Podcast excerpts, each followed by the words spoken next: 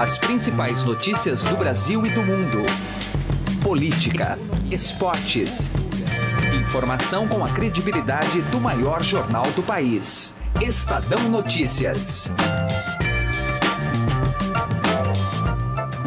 Olá, tudo bem com você? Eu sou Emanuel Bonfim e está começando a partir de agora mais uma edição do Estadão Notícias, nosso podcast com análises, entrevistas e informações sobre os temas mais importantes do momento no Brasil e no mundo.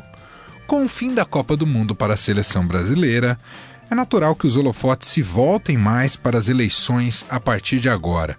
São relógios que costumam caminhar juntos a cada quatro anos no país. A temporada das convenções partidárias vai começar, desaguando no registro oficial das candidaturas que devem ocorrer até o dia 15 de agosto, pelo menos oficialmente. Neste momento, presidenciáveis e seus respectivos partidos negociam nos bastidores por aquilo que é considerado bem maior para quem pretende vislumbrar um segundo turno: o tempo de TV. O cálculo é muito simples: quanto mais siglas associadas à sua chapa, maior será a sua minutagem. Esta lógica, por exemplo, nutre de esperanças o pré-candidato Geraldo Alckmin, do PSDB, que vai mal nas pesquisas, mas tem costurado alianças que poderiam lhe dar um bom tempo de exposição na TV e, com isso, uma chance maior de atrair simpatizantes. Ao mesmo tempo, este é o pesadelo do deputado Jair Bolsonaro, do PSL, e da ex-ministra Marina Silva, da Rede, achatados por partidos com pouca representação, portanto, menos tempo de TV ou tempo ínfimo de TV.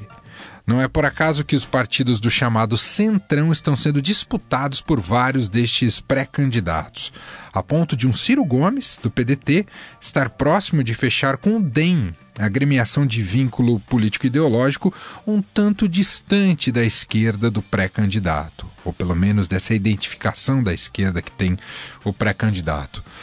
Bom, analisamos este pulverizado cenário num papo com o repórter de política do Estadão Pedro Venceslau. Está imperdível. A edição de hoje traz ainda uma conversa com o editor executivo do Estadão, Alberto Bombig, não para falar de política e temas áridos, mas para falar do lançamento de jazz do ano, o disco perdido de John Coltrane. Não perca, assim como não deixe de ouvir a coluna de José Neumann Pinto. Este é o Estadão Notícias. Direto ao assunto, com José Neumann e Pinto.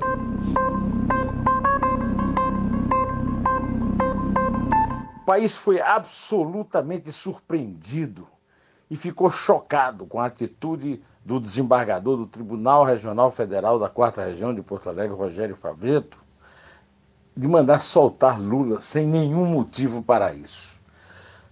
A resposta só veio mesmo à altura nesta terça-feira, quando a presidente do Superior Tribunal de Justiça, ministra Laurita Vaz, disse que ele era incompetente para o caso, o que já havia sido dito por Sérgio Moro, Gebran e Thompson Flores, mas dito por ela ganha autoridade, porque ela tem autoridade acima de todos para isso, e fez uma crítica detalhada do absurdo que foi o despacho do desembargador, ligado ao PT, é claro, inclusive o chamando de teratológico, ou seja, monstruoso. Da mesma forma, defendeu o juiz Sérgio Moro, foi o primeiro a reagir à estupidez crônica do tal despacho, e que foi atacado no Senado pela presidente nacional do Partido dos Trabalhadores, Gleisi Hoffmann. A intervenção de Laurita Vaz me lembrou uma fábula famosa na Alemanha, a fábula da, do conflito judicial entre o moleiro e o Kaiser, o imperador da Prússia. Quando ele recebeu o ganho da causa no tribunal, forjou uma frase que vale para o episódio agora. A frase dele, que virou uma espécie de lema para uma boa justiça é: ainda há juízes em Berlim. Eu agora a adapto e a parodio para. Felizmente, ainda há juízas em Brasília. José Neumann Pinto, Direto ao assunto. Estadão Notícias. Política. Vamos debater agora cenário eleitoral. Está aqui comigo no estúdio Pedro Venceslau, repórter de política do Estadão. Vamos falar sobre esse novo momento pós-Copa. A Copa não, não, acabou, mas você vai entender do que eu estou falando. Tudo bem, Pedro? Como é que você está? Obrigado Tudo por participar bem, mais uma vez. Saudações aos ouvintes. Muito bem. Pedro, Brasil eliminado da Copa do Mundo. Um pouco a gente já sabia que o relógio da Copa e o relógio da política e das eleições, um pouco eles estavam andando ali em compasso. A partir do momento que o Brasil se despedisse, naturalmente iríamos transferir a pressão exercida sobre jogadores, a torcida sobre o Tite, etc. Um pouco desses holofotes agora vão é, de fato para a política, que está negociando nos bastidores, mas agora publicamente a coisa entra numa fase mais decisiva. Uh, como é que está esse jogo? Para usar uma analogia futebolística, quem é que está marcando gols? Quem é que está numa postura defensiva? Como é que você está vendo aí essa fase de definições antes dos registros das candidaturas? Pois é, a maioria dos partidos é, optou por deixar a sua convenção decisiva para o final do prazo. O prazo começa daqui menos de 15 dias, né, entre julho e agosto. Nesse processo, ele começa a se afunilar agora porque não há mais tempo hábil para se prorrogar muito essa novela de centrão para cá, PSB para lá, quem vai fechar com quem. Já tem mais ou menos um desenho para onde é, esse processo caminha. Né? É, o Alckmin, por exemplo, está nessa quarta-feira em Brasília para tentar garantir pelo menos o apoio de cinco partidos que já tinham sinalizado que estariam com ele, o que daria a ele ali um tempo considerável de televisão e uma certa base para entrar com tranquilidade na disputa eleitoral. Apesar de todos os questionamentos que fazem ao Alckmin, ele está estacionado nas pesquisas de intenção de voto, tem o pior resultado de um tucano nesse período desde 1989. Mesmo assim, é, o Alckmin já tem esses cinco partidos, que e é hoje o pré-candidato à presidência com uma estrutura mais é, partidária, mais consolidada. Que é Isso o... você está falando sem contar a DEM, sem contar o DEM. PP é, o, o e Alckmin, MDB. Esse é, trio sem, continua sem. Esses ele ainda está tentando tá. é, se aproximar. Agora, o que ele já tem garantido, o Alckmin, quer dizer, prometido, né? Porque ele vai tentar, inclusive, fazer um movimento político para evitar que haja uma debandada na reta final, porque tudo pode acontecer. Mas já prometeram apoio para ele o PTB, o PSB do Gilberto Kassab, PSD de dado, que tem, se não me engano, a terceira ou quarta maior bancada da Câmara, é, o PPS do Roberto Freire, o Partido Verde, né? Que também é um partido menor, mas que, que também sinalizou apoio a ele e o próprio PSDB seriam cinco partidos, entre outros nanicos, como o PHS, que ele está tentando se aproximar. A soma disso daí daria ele, não, não dá para fazer esse cálculo agora, porque tudo depende de uma série de outros fatores, mas colocaria ele como um player. É o único que já tem uma estrutura montada, como eu disse. Do outro lado, você tem o Ciro Gomes.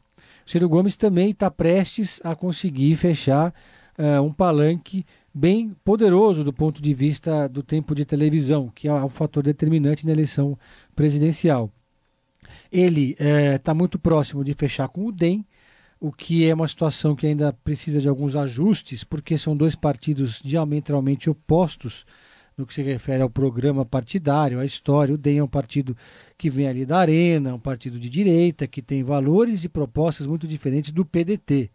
É, então é uma aliança absolutamente pragmática e não programática, para dizer o não, mínimo. Não chega a ser um ato de desespero do Ciro Gomes fechar com o DEM? No, no, final das contas, isso não pode acarretar uma certa repulsa do eleitorado, Pedro, por mais que aumente o tempo de televisão? Eu acho que é mais um ato de desespero do DEM, que, do não, DEM. que preferia, tem muito mais identidade com o Geraldo Alckmin, mas não confia. É, a leitura que o DEM faz hoje, majoritária, é que o Alckmin não vai chegar no segundo turno e por instinto de sobrevivência eles se aproximam do Ciro Gomes. Para o Ciro Gomes, é de certa forma uma sinalização de que ele não é mais o Ciro Gomes radical de outras eleições que ele disputou. É, é é uma, é uma, uma aproximação delicada, há uma resistência muito grande do DEM no Congresso Nacional, na bancada do DEM, de deputados principalmente, porque é uma bancada mais ideológica, digamos assim, onde estão os ruralistas, onde está o pessoal da, da bancada da bala, como é conhecida a bancada da segurança pública, o pessoal ligado às igrejas evangélicas. Então, esse, essa, essa ala do DEM ainda resiste muito. Mas a ala nordestina do DEM, que é muito forte, lembrando que o presidente do DEM é o prefeito de Salvador, Assemi Neto, Essa ala defende, inclusive o Rodrigo Maia, que é do Rio, apoia essa, essa ala, o apoio ao Ciro Gomes. Então, olhando para o futuro, a gente teria aí dois blocos na eleição presidencial. De um lado, o Ciro Gomes, do, osso, do outro, o Alckmin. Porque a Marina. Você está dizendo como força partidária, como força né? partidária. Uhum. A gente vai ter menos tempo, metade, na verdade, do tempo de horário eleitoral na televisão. Por, por outro lado, é, metade desse tempo que vai diário da televisão vai ser usado em inserções de 30 segundos divididas na programação. Então, o candidato que tiver mais tempo de televisão vai ser uma potência equivalente a Casas Bahia. Nesse aspecto, a Marina Silva não consegue atrair ninguém, está absolutamente sozinha e vai ter algo como 5 segundos. A mesma coisa o Bolsonaro. Só que o Bolsonaro ainda tem a esperança de fechar com o PR do Valdemar da Costa Neto, que é um partido que pode indicar o vice, que é o Magno Malta, e isso, a isso daria um belo upgrade para o Jair Bolsonaro, que sairia do isolamento e teria algum tempo de televisão para pelo menos conseguir se apresentar no horário eleitoral gratuito. E o PT, quem quer que seja, iso continua isolado, sozinho e puro sangue. É, é, o, é o destino do PT nessas eleições, é, Pedro? É, o PT ainda tenta desesperadamente evitar que o PSB feche com o Ciro e que o PCdoB feche com o Ciro. A prioridade total do PT hoje é trazer de volta esses dois aliados que historicamente fecharam com o PT. O PSB, na, é, na última eleição, lançou o Eduardo Campos, a história mudou um pouco, mas desde 89, eh, para você ter uma ideia, em 89 a, a candidatura do Lula tinha três partidos, o próprio PT, o PCdoB e o PSB. É, então, mas aí tem um problema também dos estados, né? O PSB tem uma série de candidaturas prioritárias, agora que eles não vão ter mais candidatos, são 13 candidaturas em 13 estados, e o PT tem dificuldade, porque é um partido de, muito hegemonista, né? Tem dificuldade em abrir mão, por exemplo, de lançar a candidatura da Marília Reis em Pernambuco, em outros estados a mesma coisa, né? É, já o PDT abriu mão de tudo, é, é, de, abriu mão de qualquer projeto regional em nome da candidatura do Ciro Gomes, que é uma candidatura competitiva. Isso facilita a aproximação. Pode acontecer uma reviravolta ainda? Pode. É, especialmente de, se até agosto, se, se até julho, no limite do prazo, o PT efetivamente lançar o Haddad, porque esse é um problema também dessa, dessa articulação do PT em torno de outros partidos não ter um candidato, porque a gente sabe que o Lula não é candidato. Né? O Ministério Público já avisou que assim que a candidatura do Lula for inscrita no TSE no dia 15 de agosto, eles vão questionar. E aí, num período de 24 horas, ela vai deixar oficialmente de existir. Mas o PT está vivendo aí a negação da realidade. E essa negação da realidade atrapalha qualquer aproximação. Uau! É realmente um cenário bastante incerto ainda, de muita negociação, mas agora com o, o cronômetro rodando, né, e com os prazos necessários de convenções partidárias e registro de candidaturas, tudo isso ao longo do dia de hoje até dia 15 de agosto, ou seja, um pouco mais de um mês, vai se resolver. Claro que isso deve se resolver antes do dia 15 de agosto. Vocês imaginam que até fim de julho, começo de agosto, ele se resolva até tudo, o Pedro? O prazo do, do TSE para a realização das convenções Até 15 de agosto mesmo. É, uhum. exatamente. A gente está dizendo tudo isso porque a avaliação é de que sim, ah, por mais que a gente fale que todos, a cada eleição as redes sociais ganham mais força, a cobertura via web, etc e tal, mas TV ainda faz muita diferença na campanha no Brasil. Tem um dado que é muito relevante, que nas últimas eleições as pessoas deixaram para decidir o voto, 50% dos eleitores deixaram para decidir o voto há duas semanas do pleito. E uma porcentagem também muito grande, que eu não me recordo exatamente, deixaram para decidir 24 horas antes do pleito.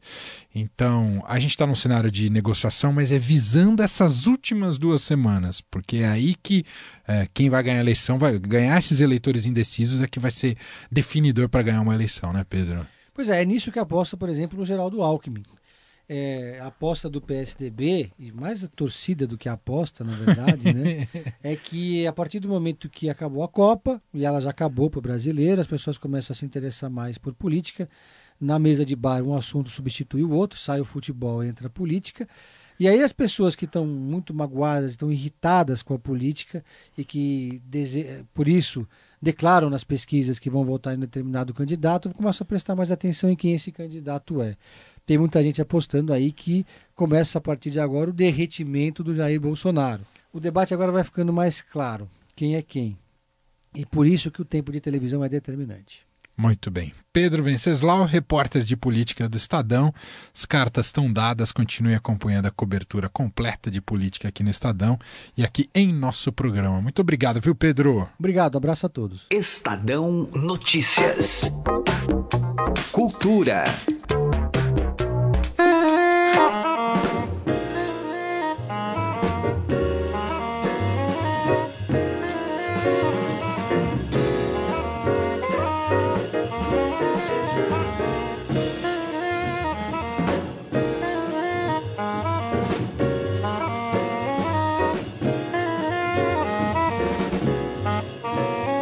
Você está ouvindo ao fundo aí é uma verdadeira preciosidade. Raramente neste programa a gente fala sobre música, né? A gente normalmente se dedica a temas mais áridos do, do noticiário, seja na política ou na economia, mas esse é um, um assunto, uma notícia que vale a gente parar tudo um pouco da, dessa aridez, né? Para poder falar de um lançamento desse quilate. É o disco perdido de John Coltrane, que a gente vai falar agora sobre ele. E para isso a gente convidou aqui Alberto Bombig, que é o editor executivo do Estadão, porque ele justamente trouxe esse tema na semana passada, num texto publicado na edição impressa do Estadão, aliás, um belíssimo texto. Eu convidei ele para a gente bater um papo e falar um pouco mais desse álbum e, claro, do próprio saxofonista John Coltrane. Tudo bem, Bombig? Tudo bem, obrigado pelo elogio, hein? É isso aí. Bom, Bombig, antes da gente entrar nesse disco, acho que vale a gente falar quem, quem é John Coltrane, né? O, a importância Sim. dele para o jazz e porque, e naturalmente, porque acaba causando essa, essa comoção com um disco como esse. Né? Exatamente. O John Coltrane é considerado o maior saxofonista de jazz ao lado do Charlie Parker, Charlie Bird Parker. É, o Coltrane tocava o, o sax tenor, o sax tenor e soprano é, tem uma, umas décadas diferentes com relação ao Charlie Parker, mas, mas está lá naquele período em que o jazz floresceu nos Estados Unidos, né? Ele nasceu na Carolina do Norte, numa cidade pequena chamada Hamlet, em, 60, em, 20, em 26 e morreu aos 40 anos é, em Nova York, vítima de um câncer de fígado.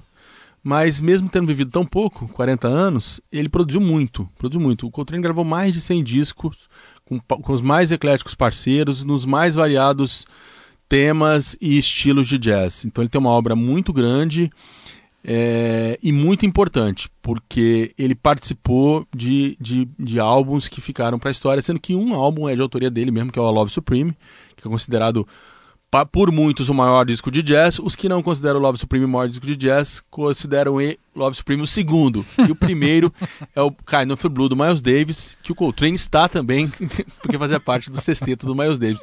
Então, se você for pensar, ele tá naquele que é o grande. Ou, ou se você acha que o Kind of Blue, tá lá o Coltrane. Se você acha que é o a Love Supreme, é um álbum do Coltrane. Então, só daí a gente tem é, uma noção do tamanho da importância dele pro jazz. E aí vem esse Both Directions at Once The Lost Album. Isso é um. Sobras de estúdios que estavam perdidas? Era efetivamente um disco? Qual é a história desse? Como é que se encontram essas músicas, Bombig? Isso. É, não, a audição do disco deixa claro que não eram sobras é, e que também não era um exercício.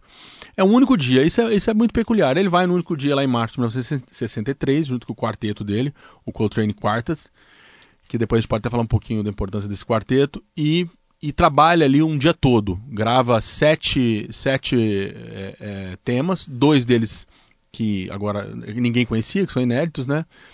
Outros que acabaram sendo colocados em outros discos, em outras versões e faz algumas variações desses temas. Ele trabalha intensamente nesse dia e depois ele não, ao que parece, não mexe mais com isso, porque no dia seguinte ele volta a esse mesmo estúdio para gravar um álbum que foi muito, muito importante na, na, história, na carreira dele, que é John Coltrane e Johnny Hartman, que é um cantor de jazz muito, muito conhecido, tal, que é um álbum vamos dizer assim, mais comercial. Eu não gosto muito dessa palavra, desse termo, né? Mas todo mundo acaba usando, né? É um disco um pouco mais comercial, ainda que seja maravilhoso, sublime. Mais radiofônico, né? É. E aí ele, ele, ele o que parece, ele não retoma seja por uma questão de agenda, seja porque depois a musicalidade dele foi para um outro lado, ele acabou não retomando isso e essa master, essa fita master, né, as gravações se perdem. A gravadora perdeu essas gravações e a primeira mulher do Coltrane, que se, chamava, é, se chama Juanita Naima Coltrane, ela encontrou a, a fita pessoal do, do Coltrane.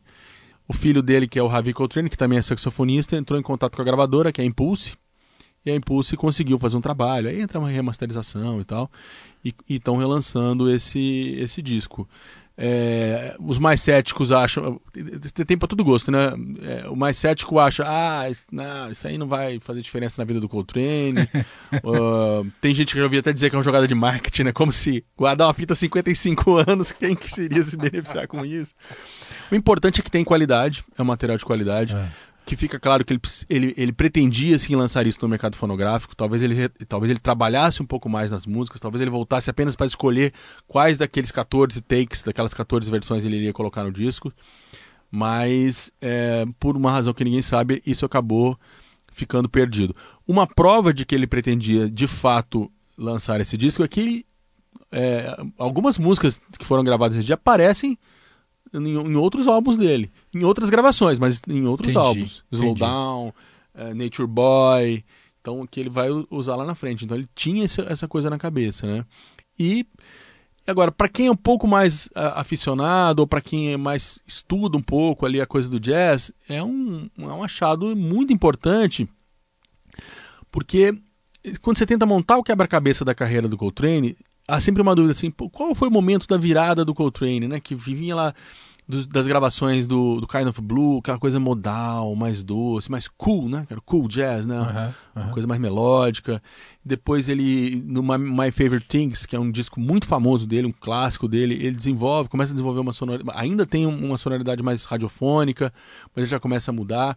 E, a, e na Impulse ele muda radicalmente é, e vai para uma coisa, para uma levada mais transcendental e mais que vai desaguar num, num, num free jazz, num jazz mais de, de experimental e de improviso, né? Esse disco, essa fita esse encontrado, ele mostra esse momento de transição. Por isso o nome e por isso o próprio filho dele, o Ravi Coltrane, disse ao New York Times o seguinte: assim, você percebe claramente que o Coltrane estava com um pé no passado e outro em direção ao futuro nesse disco. Que demais isso. Então, é, é, é para quem é, estuda a obra dele, é, é, meio que um elo perdido mesmo na, na, na linha evolutiva, vamos dizer assim, da, da obra do, do John Coltrane. E é bom de se ouvir. É óbvio que não, não tem coisas mais herméticas, mais experimentais, mas é bom de se ouvir. Não é um disco ruim de se ouvir, não. É um disco bom, vale a pena. Tudo bem.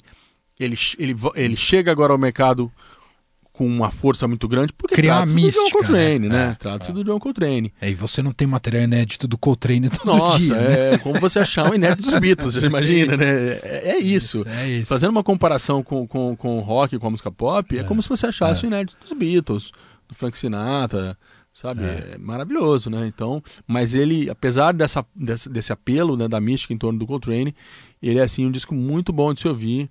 É um disco que, que eu acho que deve ser o maior lançamento do jazz nesse ano, a menos que alguém com faça certeza, algo, algo fantástico. A menos que o Sonny Rollins, que está vivo ainda, resolva fazer um, um, grande disco. Mas te causou essa sensação quando você ouviu a primeira vez? Ou pelo que você tem ouvido até agora, Bombing? Ah, quando eu ouvi a primeira vez, assim, foi. Pá, Coltrane. Não tem. Entendi. Sabe, ouvir duas músicas inéditas do Coltrane é muito legal, é, né? É, é, muito legal. E com a sonoridade dele, né? É. Porque você falou da sobra, né? A sobra é a sobra, né? A sobra é que o cara não quis. Quando, quando, claro. quando a, a, sobra é muito é pro, é pro fã, muito fã, muito, muito fã. aficionado, né? Nossa, aquilo eu, foi descartado, né? Exato. Eu, por exemplo, gosto muito de Doors, dos Doors, né? Uhum. Uma banda de rock californiana ali dos anos 60 é, que também o Jim Morrison, que era vocalista, morreu precocemente, então aí virou uma febre. Depois lançou-se tudo, tudo que você achou de, de Doors, é, sobra de estúdio, sobra de filme, gravação ao vivo. E tem umas coisas que são que não dá pra você ouvir. Você ouve porque você gosta, mas assim, show que o Jim Morrison tá imprestável, né? Tá bêbado, não consegue cantar. Não é esse o caso, minha gente. Esse disco do Coltrane tem a excelência dos melhores momentos do John Coltrane. Entendi. O saxofone Entendi. dele tá perfeito, ele tá no e ele tá no auge. Esse período período dele, em que você gravado, relembrando que março de 63, é o auge da carreira do Coltrane, que vai desaguar, vai chegar ao ápice no A Love Supreme, que é um disco gravado em 65 e lançado em 66. Então, é, é, são os anos mais profícuos e mais inovadores dele na, na na, na carreira dele. Não é também um, um, um achado do, do, início ou do final, ali onde ele talvez já não estivesse tão bem. É do melhor momento dele. Esse Alberto Bombig, editor executivo do Estadão, para quem acha que ele só pensa em política, economia e fechar o jornal, às vezes sobra espaço de tempo para pensar em outras coisas, né? Nossa, poderia sobrar mais, mas às vezes sobra a gente. E cuidar, e cuidar de criança também. Cuidar de criança, então, tem que cuidar. da minha e na sua vida. É, é. Eu vi suas fotos no, do, do feriado nas redes sociais. É bem por aí. Então é isso, vou deixar aqui um pouquinho da, de, de um dos temas aí que está presente nesse disco agradecer mais uma vez a participação aqui do Bombig. Obrigado, viu, Bombig? Muito obrigado pelo convite. É uma, uma honra e um prazer falar de Coltrane.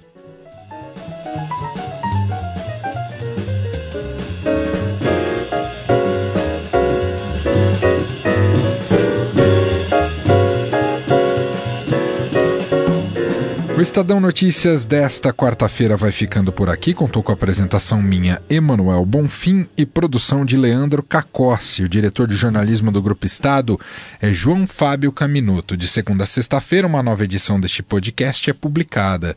Tem tudo no blog Estadão Podcasts. Estamos também presentes no Spotify e na Deezer. Basta procurar o programa por lá. E mande seu comentário e sugestão para o e-mail podcast@estadão.com.